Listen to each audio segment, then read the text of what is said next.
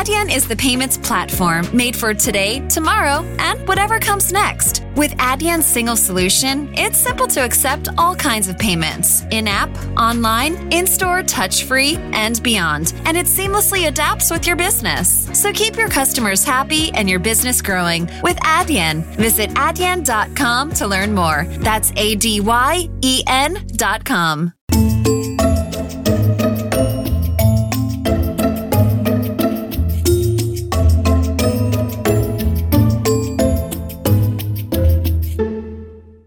Aquilo que eu faço, uh, aquilo que eu faço essencialmente é gravar música. A grande diferença em relação a mim, em relação ao Giacometti, é porque a minha visão é abrangente. É? A grande questão sobre todos aqueles que fizeram gravações etnográficas, digamos assim, no campo e no terreno desde os anos 30, começando pelo Armando Lessa e depois passando por todos os outros, o Veiga de Oliveira e o, o Benjamin Pereira, o, o Gopes Graça e o Giacometti e depois o Sardinha e o, e o Arthur Santos. A grande questão deles é que eles estavam profundamente focados naquilo da etnografia, quase todos seguiram o mesmo mapa. E, e isso coloca várias questões, porque se tu pensares que nos anos 50 havia canto alentejano provavelmente ainda há alguns que já eram mistos, porque nos anos 30 havia grupos mistos e depois é que, estranhamente, as pessoas não sabem, mas o primeiro grupo cantalentejano, tal como nós conhecemos hoje, foi, foi, foi apresentado em Lisboa, nem sequer foi no Alentejo, e foi nos anos 40 porque antes as pessoas cantavam no campo e cantavam misto, mas o que eu te queria dizer é, se tu pensares que havia esses grupos nos anos 50, 60, no Alentejo, ao mesmo tempo também havia jazz band que, nem, que ninguém ouviu falar, ou seja, todas essas coisas passaram ao lado e não há registros. Há registros daquilo que eles gravaram e, portanto, há, um de, há uma grande parte da música que foi produzida neste país durante muitos anos que é invisível porque ninguém a gravava. E obviamente que hoje com os meios que temos, podemos gravá-la. Então interessa fazer isso. Então aquilo que eu comecei a fazer no princípio, porque isto tudo começa, uh, tu estavas a falar de tecnologia, é super engraçado isso, porque quando eu comecei, havia, eu comecei e foi o ano, quando eu comecei a gravar pessoas, foi o ano em que saiu a DXV, a DXV 1000, aquela grande câmara da Sony que tinha 3 CCDs e que gravava em mini DVs e que tinha o cabo Firewire pós Apple G3 que, que, tinham saído na altura e que tinham o Final Cut e aquilo era a bomba. Aquilo era finalmente a democratização, porque antes tinhas os Avids e os, e os outros e todos aqueles que eram uma confusão montar e que tinhas de ter, e que tinhas ter 20 e tal mil contos na altura para fazer isso. Pronto. E mas eu não tinha dinheiro para comprar uma câmera nessa altura, mesmo assim na altura aquilo custava muito caro. Então o que eu tinha era um mini disc que o meu pai me deu com o microfone. E então eu gravava com o mini disc, gravava tudo com o mini disc. E então em 98, quando eu fiz a, a Expo, como diretor de cena dos palcos móveis, eu saio da Expo 98 e tenho um mini disc e vou para o de 6 em outubro, mais ou menos, e estou a gravar e ouço um homem à janela a imitar o som dos instrumentos. Ele fazia aquilo que os irlandeses chamam wilting, que é trautear. Ele trauteava imitando o som dos acordeões e eu começo a gravar. Pronto. E eu gravo isso. E depois o som era tão forte que eu queria usar aquele som, mas não tinha como. Então lembrei-me que de 97 para 98, eu e uns amigos que tínhamos ido para uma, tínhamos ido para uma, para, o Carvalhais, ao pé da Comporta, onde havia um homem que, havia sem que vivia sem água e sem luz. Vê lá o engraçado, em 97 havia um homem na Comporta que vivia sem água e sem luz, e agora é o que é, mas pronto. E o homem vivia sem água e sem luz, e nós nessa altura tínhamos tido acesso a uma câmara de uma ex-namorada minha que tinha comprado uma, essa câmara incrível da Sony em Macau, porque, os, porque a mãe ainda vivia em Macau e tinha comprado essa câmara em Macau, então aquilo era a loucura. E nós passámos esse tempo todo a gravar esse homem, mas não tinha som, porque era só ele, com o candeeiro a petróleo, a ir dormir, ele a passear, ele a dar de comer aos pombos. Então eu lembrei-me de fazer uma coisa que era um tosco, um, um tosco videopoema em que eu punha, a, sobrepunha a imagem desse homem que eu tinha gravado em Carvalhais, que vivia sem água e sem luz, com o som do outro homem que eu tinha gravado em Odisseis e que fazia, que trauteava à janela. Pronto, e aquilo foi incrível e eu, e eu ganhei o ganhei na altura o, o Festival de Cinema de, da Mal Aposta, ganhei-o como, como melhor filme, pronto, e a partir daí eu fiquei com o gosto de gravar velhinhas, pronto. E depois eu tive sempre um percurso muito acidentado, eu sempre fui um, sempre tive assim uma vida muito acidentada a nível pessoal, e então, pronto, dei muitas cambalhotas e muitos trambolhões, mas de repente, em 2001, fui parar pela primeira vez ao campo, a Tondela, e tive acesso ao caramulo e comecei a perceber o que é que era o, o, lado rural do país, porque apesar de eu ter sido educado pela minha avó quando era novo e ter crescido na Beira Baixa com ela no Estreito, que era uma parte da Beira Baixa do Conselho de Oleiros, que é muito mais, que não é a Beira Baixa que estamos habituados de Idanha, não é, não é a Beira Baixa das planícies, é a Beira Baixa cheia de eucaliptos e cheia de serras e de pinheiros, e é a Beira Baixa dos incêndios, é a Beira Baixa do Zézar, é, é outra Beira Baixa, e que estava habituado às cabras e às matanças do porco, mas depois a seguir eu tinha tido muita Lisboa engrenada, na que não é? tinha muita Lisboa dentro de mim e então, pronto, de certa forma esqueci-me dessa ruralidade toda. E quando vou para lá, para o Caramulo, de repente a seguir já estou em trás dos montes e a partir daí eu começo a gravar. E em 2004 eu já estou a gravar em Miranda do Douro todas aquelas pessoas que vão ficar no meu imaginário, que entretanto já morreram todas, mas a Adélia e a Beatriz, a Avelina, as três grandes mulheres de Caçarelhos, com quem depois todos aprendemos e todos fomos buscar um pouco, depois as associações culturais que começaram e depois veio o Burro e o Gaiteiro e todos aqueles movimentos associativos de, do Planalto Mirandês que começaram a surgir foram todos buscar aquelas três mulheres. Pronto, eu depois criei uma relação com a Adélia pessoal e comecei a gravar a Adélia e depois, mais tarde, gravava e a Adele entrava em todos os meus filmes, eu já fazia performances audiovisuais, já misturava aquilo com...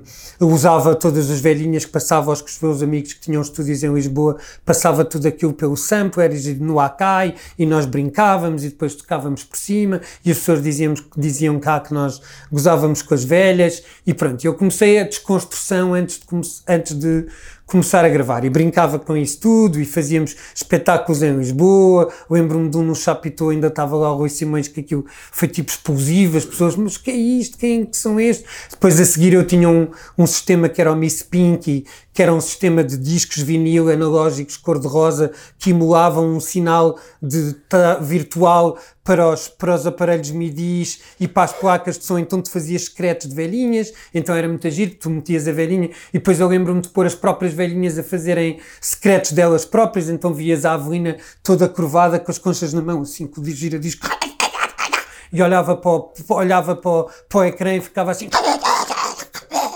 Pronto, aquilo era, pá, era assim, era outra, era outra dimensão. Estamos a falar de 2004, 2005, era uma, há 15 anos atrás, isso era assim loucura. Ainda me fartei de, de dar alguns concertos com isso. Pronto, e. Mas depois, depois disso, depois disso comecei cada vez mais a gravar pessoas na rua, mas ainda não estava na, na dimensão. Depois, em 2008, conheço o Fachada, não é? Quando conheço o Fachada, aquilo é muito impactante em mim, porque ele de repente está a tocar música sobre o dia a dia que para mim era igual à música do dia a dia. Portanto, ele para mim cantava a tradição oral contemporânea que ele vivia.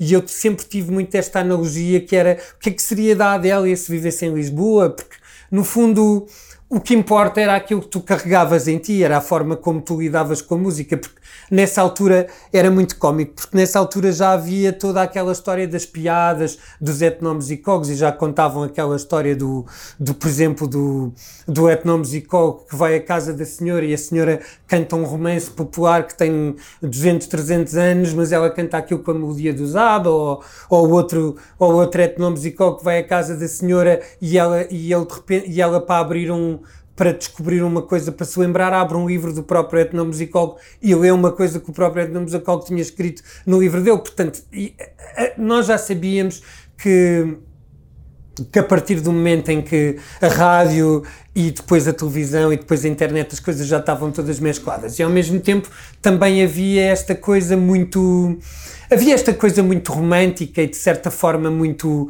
naif, de certa forma portuguesa, que era de pôr as velhinhas no altar. As velhinhas cantavam assim e as velhinhas é que estavam certas. Então há um determinado momento que há uma história muito engraçada dos gaiteiros de Lisboa, em que os gaiteiros de Lisboa querem fazer uma música baseada numa recolha de uma senhora e aquilo não encaixava. Não encaixava. E às tantas eles perceberam o básico. Não eram eles que tocavam mal, não eram eles que não conseguiam. A velhinha que de facto estava desafinada. Então, a partir daqui, começou aquela expressão que depois foi usada muitas vezes, que é temos que afinar a velhinha. E muitas vezes é isso que nós acabamos por fazer. Queremos misturar com outra coisa e tínhamos que fazer autotune e fazíamos essas brincadeiras porque a um determinado momento, entre 2009 e 2010, eu sou convidado pela Associação de Orfeu, dos quatro irmãos, do Luís Fernandes, do Bitocas e do Artur e do, e, e, do outro irmão, do Rogério, em que eram todos músicos, todos de forma completamente diferente uns dos outros. Né? O Luís Fernandes tinha mais a questão do circo e a questão do, dos toques do caramu, ia pescar as recolhas daquela zona e tocava braguês e fazia aqueles números. Depois o Bitocas era o gajo experimental que fazia música com tudo e que inventava instrumentos. Depois o Rogério ficou com o legado do seu tio e tinha a orquestra típica da Agde e continuava a fazer aquela linhagem. E o Arthur Fernandes sempre com as danças ocultas, que era aquela coisa incrível. Mas todos eles tinham. Pronto, e esse filme deu-me para perceber que havia muitas coisas por contar, não é? Nomeadamente, eu percebi que às vezes não havia grande contacto entre as histórias da música tradicional portuguesa. E vou entrevistar o Carlos Guerreiro dos gaiteiros de Lisboa e cruzo com o Nuno Rodrigues da banda do Casaco e tu percebes que há ali muitas coisas que às vezes as pessoas esqueceram-se de contar ou que não comunicavam muito. Pronto, esse filme marcou-me muito. Eu chamei esse filme uh, Significado se a música portuguesa gostasse dela própria porque o nome surgiu uma vez num jantar no bairro Alto, numa pizzaria, com o Nuno Paulino, que também entrava nesse filme, em que o Nuno Paulino falava sobre o aguardel e falava sobre o megafone, e no fundo, nesse jantar surgiu esta expressão, porque aquilo que o Agordela pensava era de facto ele tinha aquela coisa da memória coletiva toda na cabeça, dos sons todos e como é que era a ficção científica, se todos aqueles sons tivessem sido sempre na música de dança, etc. E de repente tu percebes, então, mas se calhar o que ele estava a dizer era, o que ele estava a perguntar era se a música portuguesa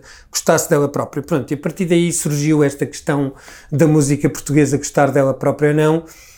E ao mesmo tempo, neste ano de 2009, 2010, há uma grande transição na música portuguesa, porque de repente surgem editoras como a Flor Caveira, que tem toda aquela lógica, apesar de eles virem da igreja evangélica, tinha aquela lógica toda e carregava o Jorge Cruz e, e o Fachada atrás, e ao mesmo tempo também há Amor Fúria, e há, há um certo retrocesso, regresso do, da palavra, da métrica de cantar em português, de, de ter as, as letras em português, de todos se reunirem para fazerem festas no Maxime e haver o Natal da Flor Caveira no Maxime em que todos se juntavam e faziam espetáculos e aquilo era um movimento de facto da música em português muito forte. E em 2010, 15 de janeiro de 2010, que era um domingo, não, 15 de janeiro de 2011, que era um domingo, sai uma, uma, um grande artigo para aí de 5, 6, 7 páginas no, no, no, Notícias Magazine, que era aquela revista que vinha com o Diário de Notícias que cruzava com o JN, sobre a música, sobre estes movimentos e sobre o cantar em português, onde eles também me tinham entrevistado sobre, sobre o meu trabalho e sobre as velhinhas e sobre eu, porque eu já gravava velhinhas. Pronto, e então aí no dia, nesse dia, quando eu vi o artigo, eu pensei: epá, tem que haver um sítio virtual ou não, mas tem que haver um sítio onde nós podemos encontrar a variedade musical portuguesa, onde nós podemos encontrar tudo, onde podemos ir ver o Estrela Rock e ver a velhinha que canta ali, e pronto. E eu, nesse dia, telefonei ao Jorge Cruz e disse, olha, amanhã encontramos-nos no Golden Pony e vamos gravar. E a seguir estava lá a Márcia, e portanto os primeiros dois a serem gravados para a música portuguesa a gostar dela própria foi o Jorge Cruz e foi... E foi a, a Márcia, e depois havia um grupo de 10 pessoas, eu comecei logo aquilo com a Joana Barra Vaz e com mais não sei quantas pessoas, e começámos a fazer, e só que esse ano tinha uma particularidade.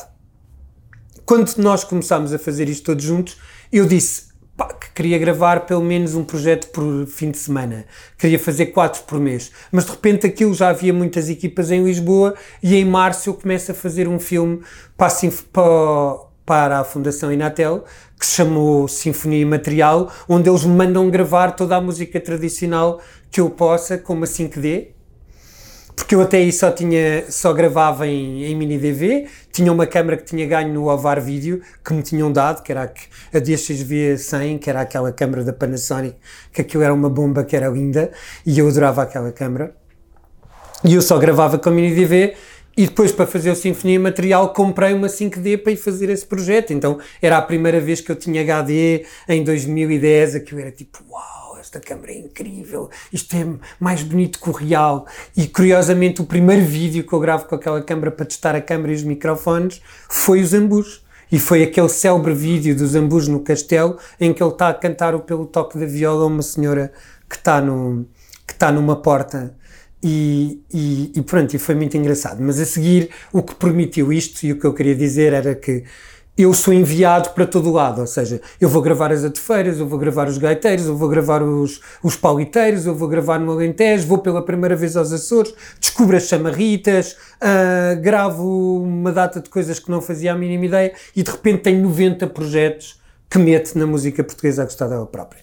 Isto faz com que de repente chegas ao fim do ano 2011 e a música portuguesa a gostar dela própria já gravou uh, 240, 250 projetos quando tinha dito que só queria gravar um por semana e já tinha mais do que um por dia. Pronto, e a partir daí a coisa começou, pronto, depois houve houve um monte de desacatos, houve chatices, houve problemas com as pessoas, e pronto, eu continuei com o projeto sozinho, depois entraram muitos, depois houve uma altura em que havia muitos estagiários da, da, da lusófona e depois, eh, pronto, aquilo, e havia muitas equipas, depois eu estava num terreno e depois estavam outros no terreno e pronto, e depois o, o projeto começou, depois eu fui fazer um filme sobre as chamarritas uh, para o Governo Regional dos Açores logo em 2012 e depois o projeto continuou. Depois o que aconteceu foi, em 2013, depois isto depois foi com as pequenas conquistas, não é? Em 2013 eu falo com o Henrique Amar, que na altura era o responsável pela programação da Nós Discos,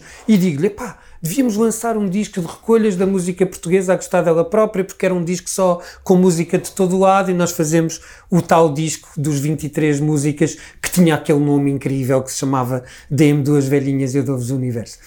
Pronto, e depois desse disco do DM Duas Velhinhas e Eu Dou-vos Universo, aquilo tinha uma promotora, porque a, a, nós tinha uma promotora de imprensa, como tem sempre, que era a Cristina Carvalho, e a Cristina Carvalho de repente chega à Antena 1 e pronto, e, e, fala com as pessoas, e fala logo com a Antena 2, o João, Almeida, o João Almeida sempre gostou muito do projeto da música portuguesa a gostar dela própria, e pronto, e portanto nessa altura consegue-se que eu faça um programa de rádio, em 2014 começo logo com a altura que era O Povo que Ainda Canta, que depois eu mudei para Povo que Volta a Cantar, há dois anos atrás, e o povo que ainda canta começou, e depois, agarrando neste povo que ainda canta em 2014, muda a direção da RTP2, o, entra, entra outra pessoa na RTP2 e eu sou com essa levada, vou por intermédio da Antena 1 vou parar com vou, vou parar para a RTP2 e faço a série do documental dos 26 episódios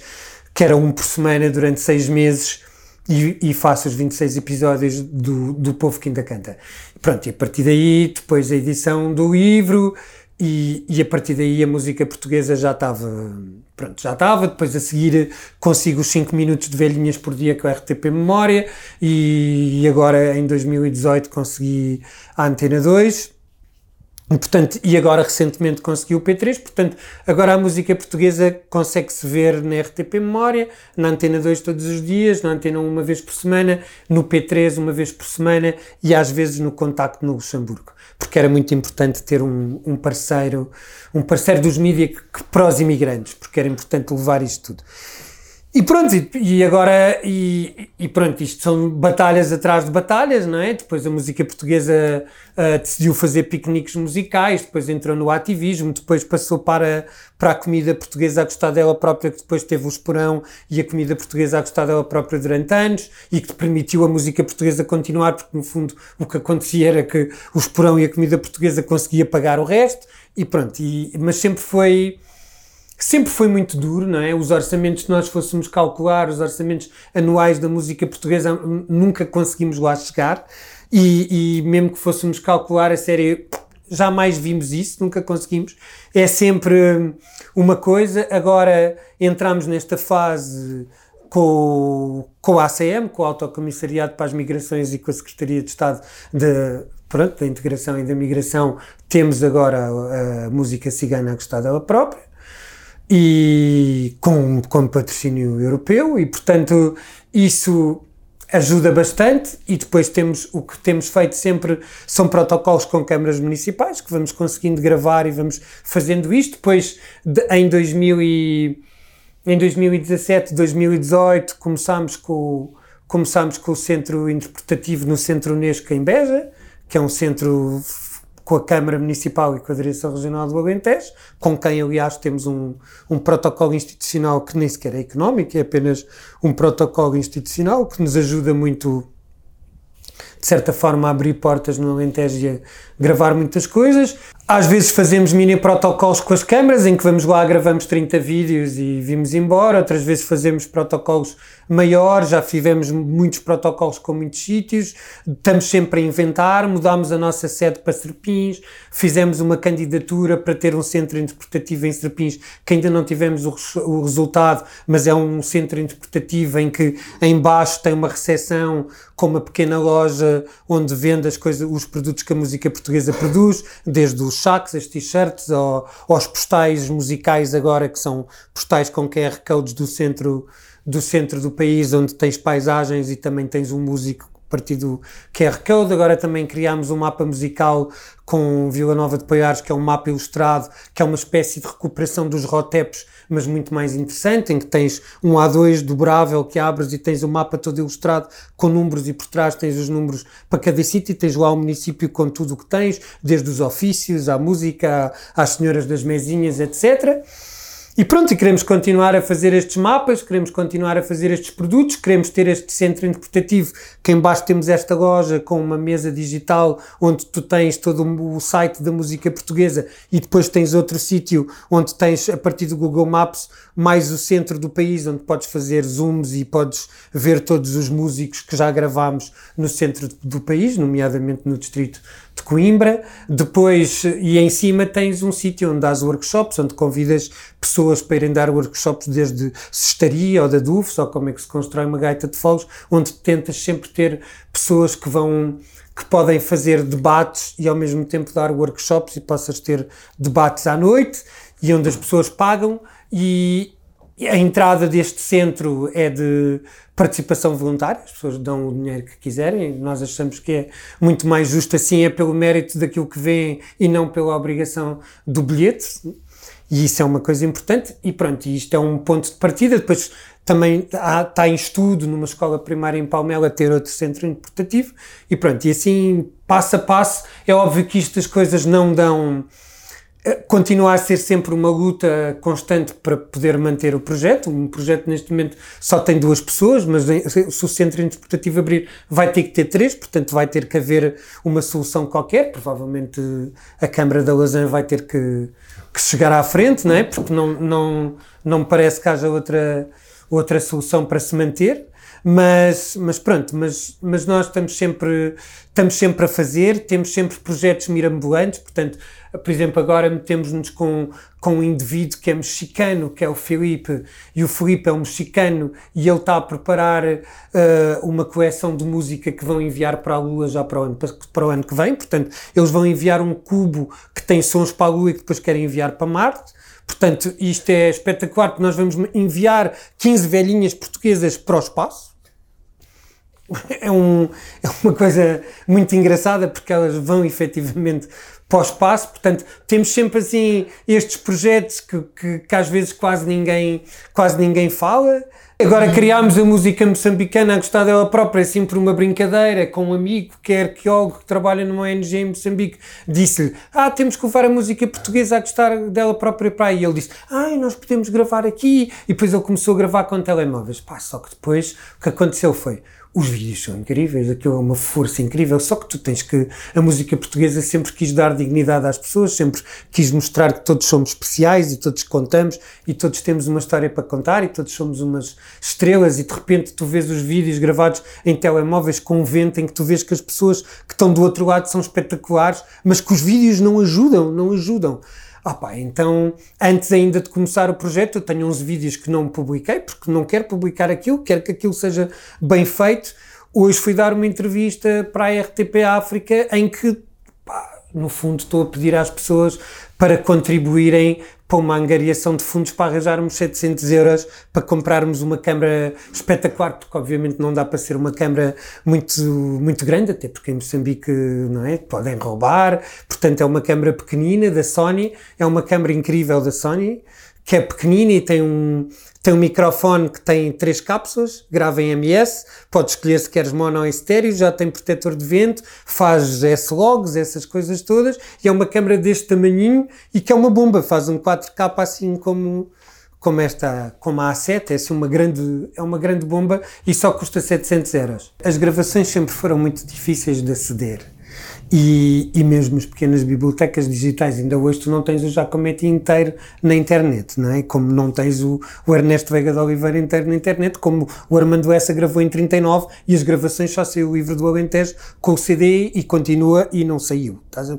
Pronto. E portanto sempre foi difícil chegar a essas gravações. A música portuguesa tem dois objetivos que se, que se juntam a eles próprios, que é um, que é o acesso mediático, o acesso imediato de toda a gente às gravações que se faz, aquilo é gratuito e toda a gente pode ver em todo o lado, como quer, e pode pedir, pode fazer download e pode usar, e 30 por uma linha, ao mesmo tempo que tens internet. Sem internet e sem redes sociais, nunca, jamais conseguias. E depois esta questão, não é? Tens microfones simples, apesar de, percebes, a tecnologia, obviamente, que é uma paixão. Eu adoro tecnologia, não é uma coisa. Eu sou daquelas pessoas que todos os dias vê vídeos sobre câmaras e, e gosta efetivamente de perceber o que é que está a acontecer.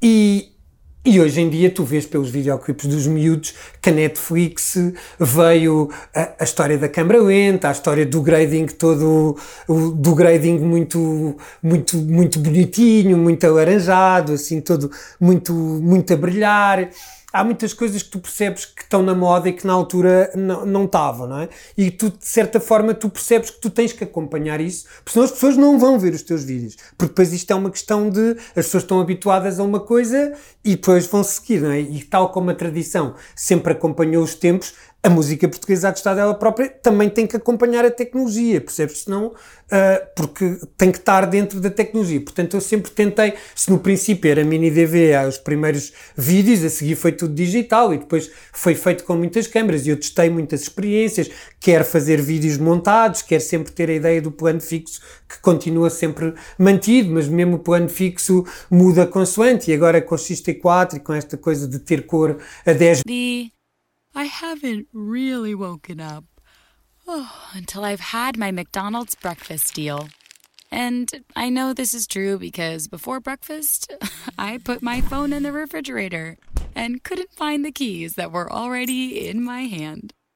Nothing gets the morning going like the first sip of an iced coffee. Get any size and any flavor for 99 cents until 11 a.m. Price and participation may vary. Ba-da-ba-ba-ba. McDonald's. I'm loving it. Geico asks, How would you love a chance to save some money on insurance? Of course you would. And when it comes to great rates on insurance, Geico can help. Like with insurance for your car, truck, motorcycle, boat, and RV. Even help with homeowners or renters coverage. Plus, add an easy to use mobile app, available 24 hour roadside assistance, and more, and Geico is an easy choice.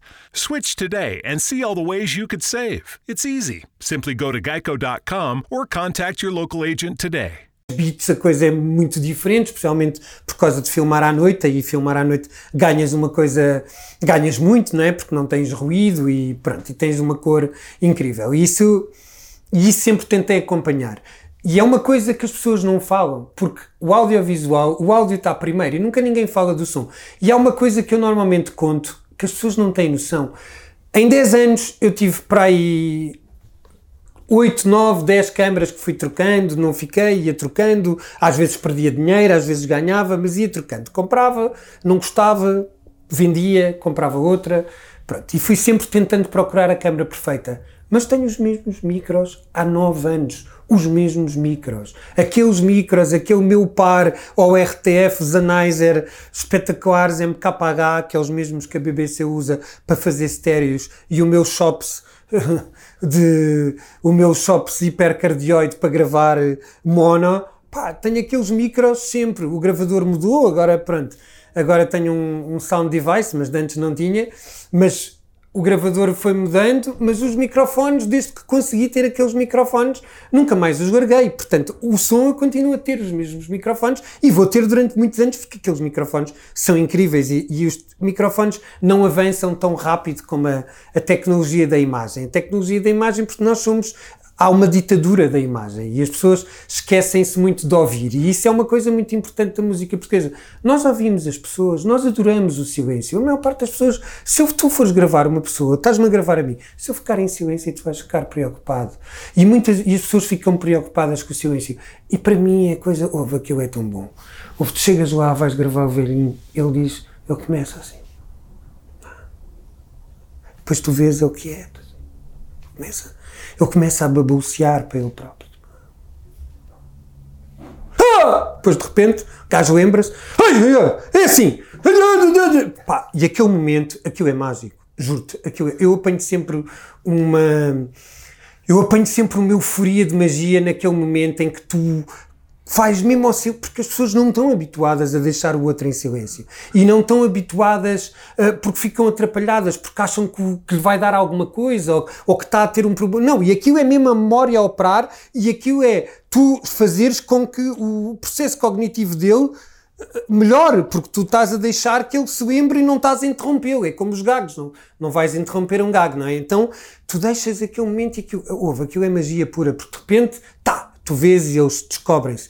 E nós esquecemos-nos de ouvir. E portanto, e, quando eu, e já não é o ouvir físico, é o ouvir. Eh, é o, o, ouvir social. O ouvir social nós deixamos de ouvir os outros, estamos sempre a tentar falar por cima uns dos outros, de, não, se não respeitamos silêncio, não, uh, quando vamos fazer uma entrevista, ao contrário do, do que tu estás a fazer aqui comigo, nós já vamos para a entrevista a querer ouvir aquilo que nós queremos ouvir, portanto, não vamos ouvir o outro, vamos ouvir aquilo que nós achamos que o outro nos vai dizer que é aquilo que nós queremos ouvir, e portanto, não deixamos, vamos já com, as, com a coisa toda preparada, tá, tá, sempre a interromper, mas não acha que, ah, mas não. Pronto, eu vejo isso muitas vezes, então vês isso quando vais com, por exemplo, se vais com alguém de um sítio que, que é professora ou que é não sei o quê, que vai ter com a velhinha, eu às vezes tenho que as mandar embora, dizer, olha, olha, oh, vocês vão-se embora, a, a senhora porque depois as pessoas mais velhas, que têm 80, 90, têm uma narrativa própria para contar as coisas. Se tu estás a cortar aquela narrativa, já foste, não, não, não apanhas mais. Eu, tu tens que respeitar aquele tempo e aquela forma, porque aquilo vai chegar lá. E depois há questões uh, muito fáceis. Eu costumo dizer que este trabalho não depende da tecnologia. A tecnologia ajuda, mas este trabalho depende da empatia. Este trabalho é feito pelo lado empático que tu tens com o outro, é uma troca, é uma, é uma coisa humana, tem a ver com dois seres humanos que estão em frente um ao outro e que estão a aceder a fazer uma troca. É um, é uma relação íntima. No fundo, isto é uma relação íntima, porque a pessoa está-te a dar uma coisa e tu estás a receber para seres mensageiro dela para o mundo inteiro. E a tecnologia ajuda, não é? Ajuda no sentido, é como eu digo da música moçambicana, ajuda a fazer com que essa pessoa esteja enaltecida, fique, fique melhor, porque, porque não tem, porque tu estudas o som que está por trás, porque tu estudas a imagem onde pões, normalmente mostras na paisagem. Eu costumo sempre contar aquela história de uma velhinha incrível que é que é a Sofia do, dos, dos, velhos da Torre em Alto, no Algarve, que ela, era muito, ela é muito engraçada. E, ela, e eu gravei-a no quintal dela, ela tem um quintal enorme, todo cuidado, muito bonito, e eu gravei-a no quintal dela. Ela depois foi ver um filme meu em que tinha as pessoas todas nas paisagens, e ela um dia encontrou-me e disse, ah, moço marafado, olha, eu fui ver o seu filme e eles estavam todos quase a cair daquelas paisagens fora, eu também quero ser gravada assim, cair quase da paisagem fora, agora no meu quintal tem algum jeito? Pronto, ela ficou com aquela coisa das paisagens, pronto, tu teres essa mania de gravar. Mas é isso que faz com que, não é? Tirando as pessoas do sítio onde o som tem eco, onde tu não vais perceber bem, porque às vezes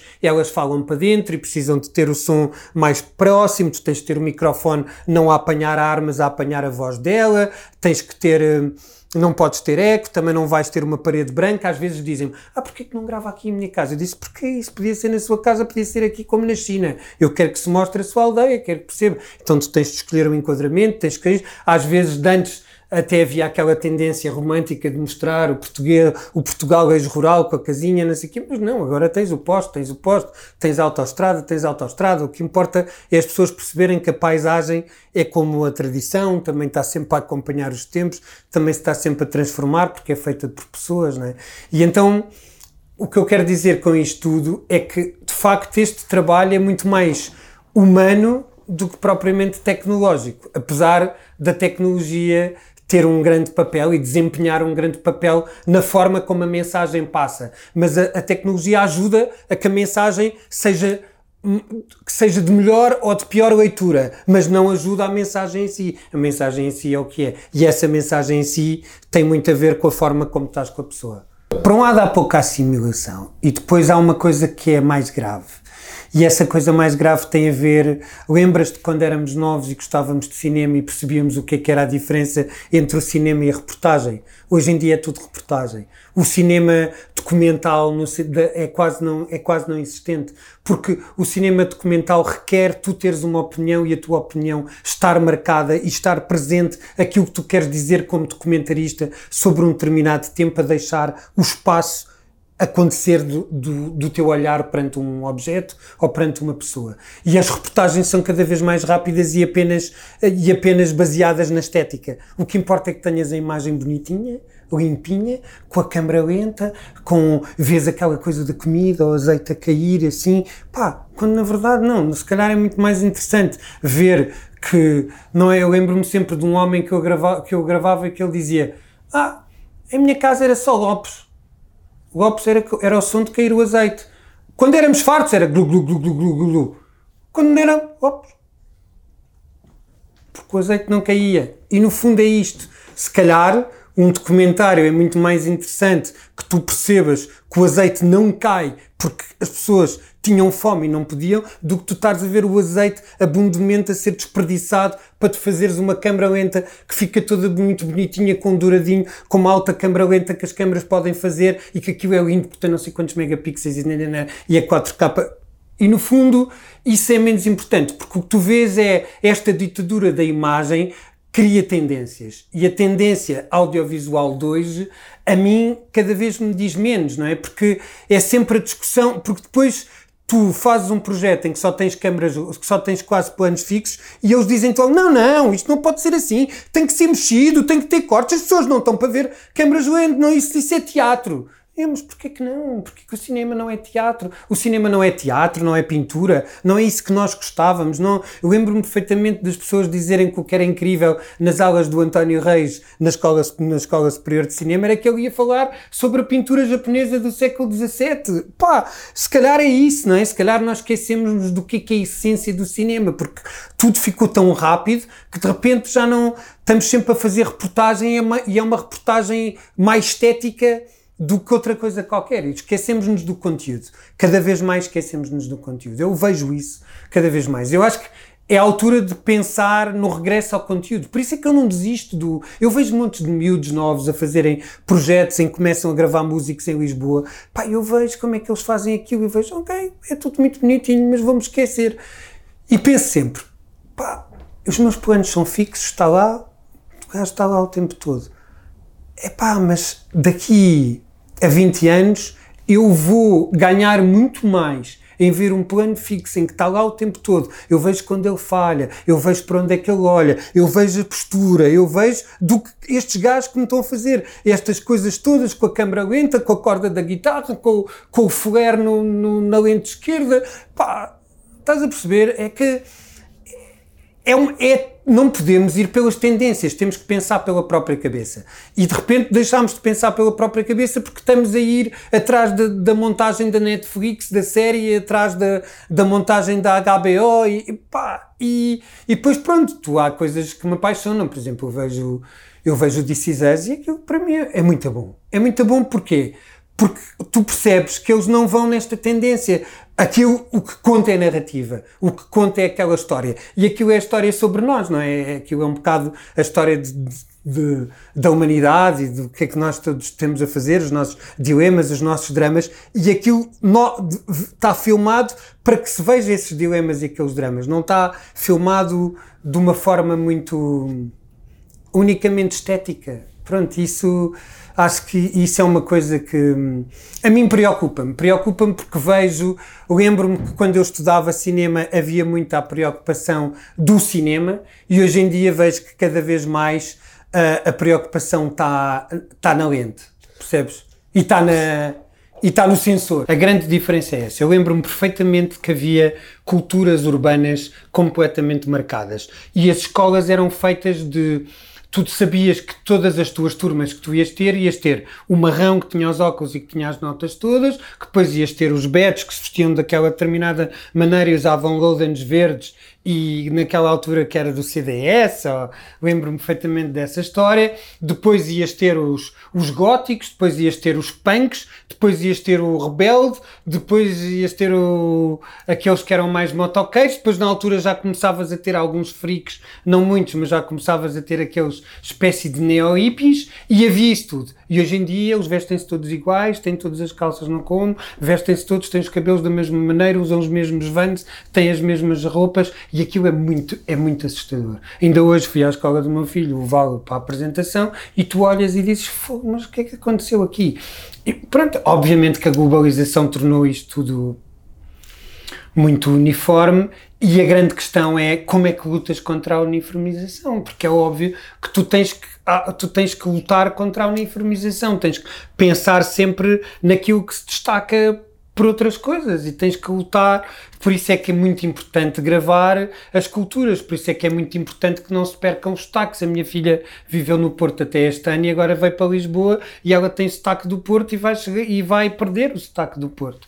Percebes? Porque, esta, porque a cidade vai fazer com que ela perca o, o sotaque. Eu acho que o sotaque é das coisas. É muito raro tu conseguires alguém que tenha mesmo orgulho profundo no seu sotaque e que mantenha o sotaque durante muito tempo quando vêm para, um, para uma cidade grande. E isso.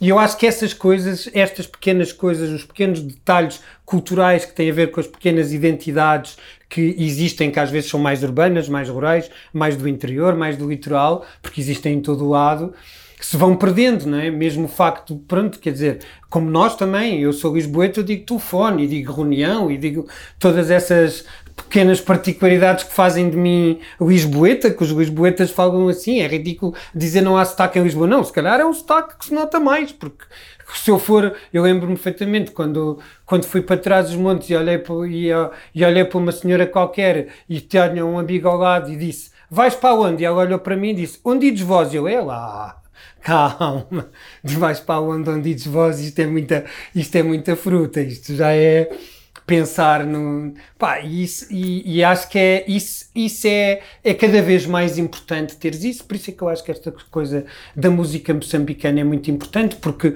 eles têm uma coisa, eles mandam os vídeos, aquilo é muito bonito, sabes o que é que eles fazem primeiro?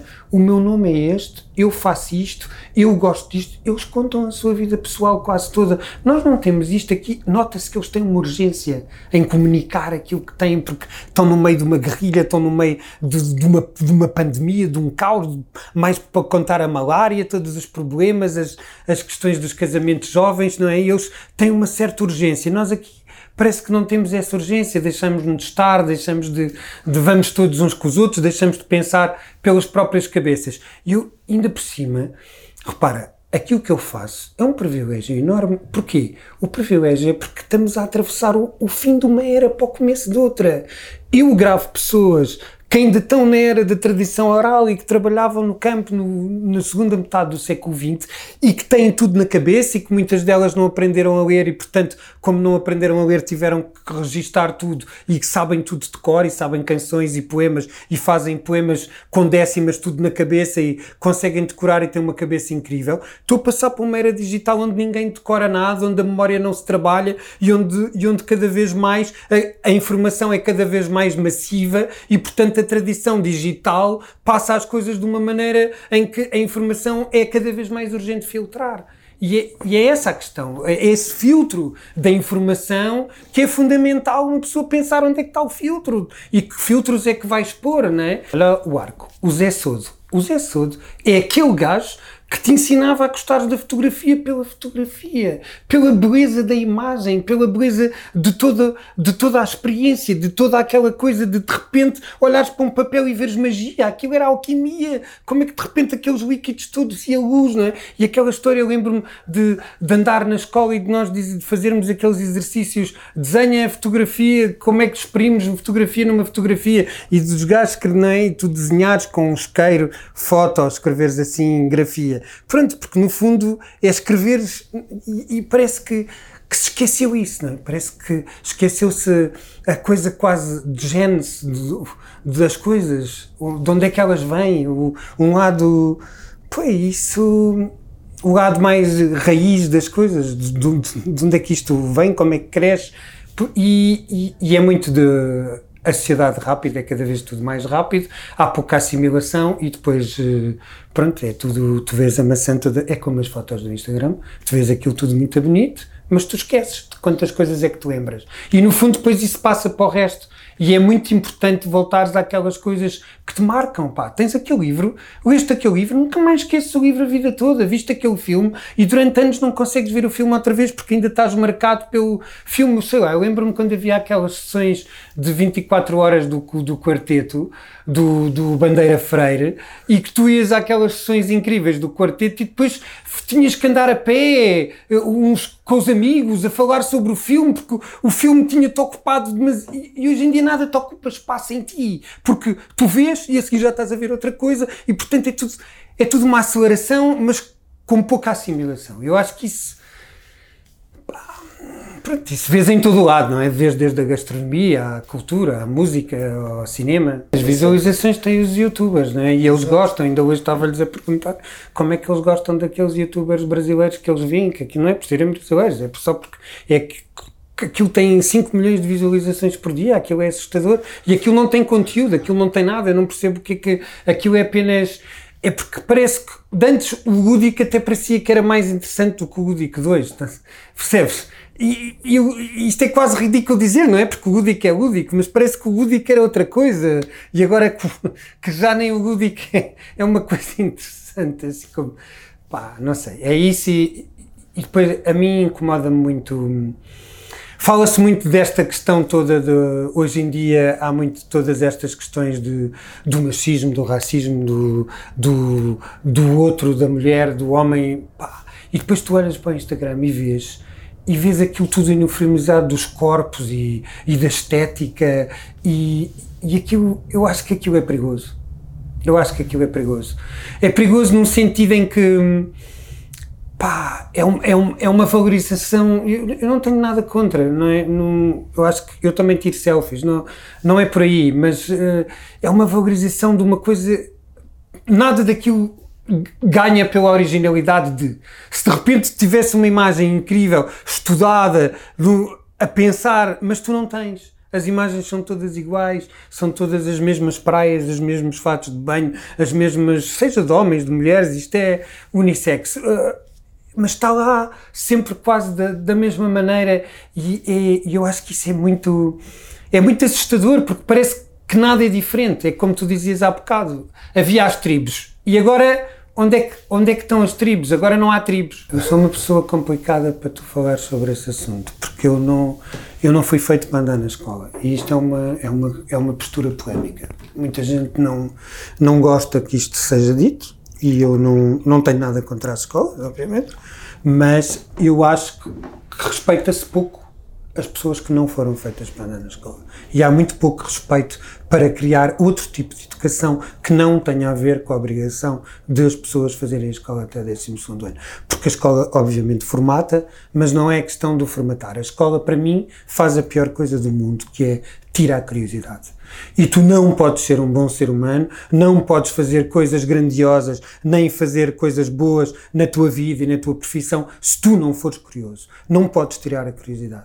E a, e a escola faz isso. E depois a escola tem outra questão. A escola, a escola não deixa de fazer as perguntas. E é fundamental tu perguntares.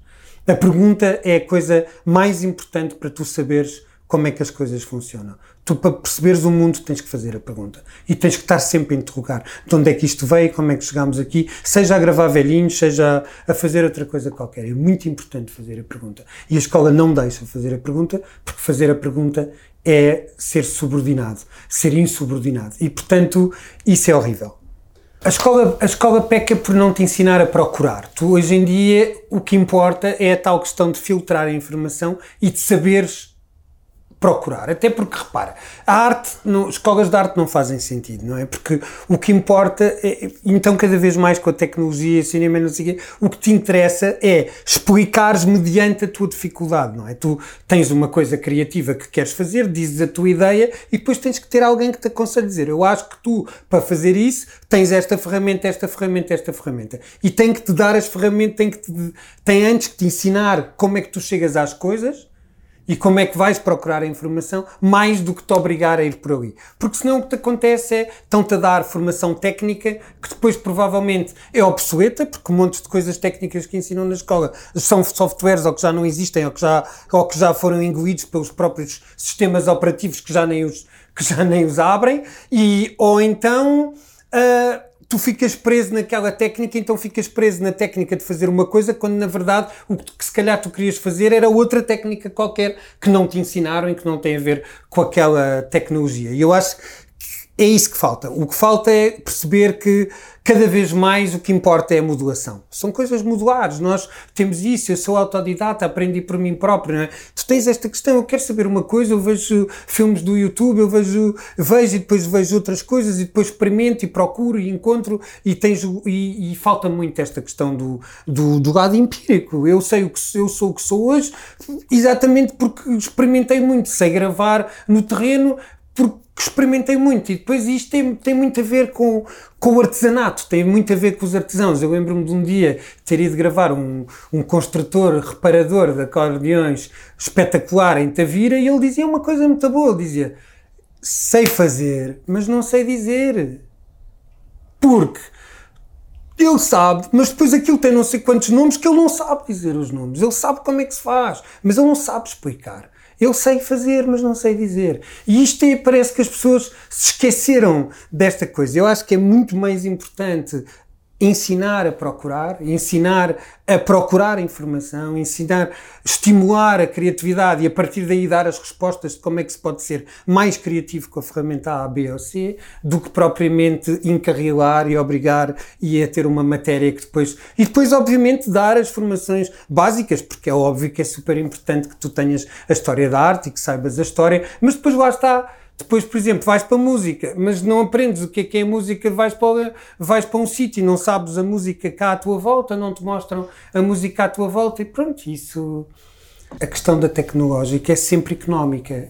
Não é? e, esse, e depois, se tu não interrogas mesmo a própria tecnologia, explicar as razões das coisas, chegas a uma, a uma grande confusão. Por exemplo, há uma pergunta que eu há uns meses mando a fazer. Porquê que os ISOs todos aumentam e não diminuem? Se as câmaras, a maior parte delas não têm com NDs, é porque querem vender filtros ND à parte, é porque é a única explicação. Porque se cada vez mais eles arranjam forma de tu filmares às escuras, porque é que eles não arranjam forma de tu filmares às claras sem teres que pôr um filtro à frente mantendo as velocidades certas? Porque é ridículo tu teres que filmar às claras e teres que ter velocidade de 8000 porque não consegues baixar a luz porque eles têm 100 ISO quando podiam ter 12. Porquê que eles não têm 12 ISO e têm 36 mil ou 128 mil? Há câmaras, olha isso, não é? Não tem 128 mil, mas depois tem quê? 50, não tem 25, não tem 12 não tem 6. Porquê que não há câmaras com 6 ISO? E, e há, percebe? E, e é esta questão, tens que fazer a pergunta. Se fizeres a pergunta, não é? dá para dá para começarmos a criar um movimento de, de certa forma, obrigar que os construtores comecem a pensar em fazer câmaras com ISOs a menos tu teres a especificação que é a tua linguagem. É a tal conversa de sempre. Esta questão do documentário ter o teu olhar. E o teu olhar é único, o teu olhar é insubstituível. E o teu olhar tem que valer. E, portanto, tu tem que valorizar os olhares dos outros. Para valorizar os olhares das outras pessoas, esses olhares têm que passar, as pessoas têm que pensar nisso. E têm que começar a consumir essas, esses produtos que têm os olhares das pessoas, em vez de consumirem uh, as séries só porque sim, só porque estão na moda, só porque é aquele dramalhão e que depois tem aquela câmera lenta e tem aquela tecnologia. É preciso voltar de novo a ter esses olhares. Por isso é que é importante apostar no cinema de autor, de novo apostar que haja um cinema de autor moderno, português, com estas câmaras novas e com um olhar novo e fazer, e com que estes jovens, em vez de andarem a fazer videoclipes com as câmaras lentas e fazer aquelas experiências que depois aquilo tu esqueces porque aquilo existe, é tudo muito bonito, mas depois não tem sumo, que façam essas coisas iguais, mas que tenham o conteúdo e que estejam lá aquilo que eles querem dizer. No fundo é preciso educar e é preciso voltar a pôr nas escolas que cada pessoa tem que mostrar aquilo que tem para dizer. Porque é no fundo o que eu ando à procura com a música portuguesa, é saber que cada pessoa tem a sua história para contar e dou-lhe o espaço para que ela conte a sua história. E eu acho que temos de novo voltar a educar para que as pessoas percebam a importância de contar a sua história e de se valerem por aquilo que têm, pelo olhar com que vem o universo. Isso é fundamental. Sem isso, estás perdido. És substituído por máquinas. Porque as máquinas valem tanto como tu porque as máquinas não têm olhares, não é? as máquinas só fazem funções. E como dizia o Aino Aino, especificação é para os insetos.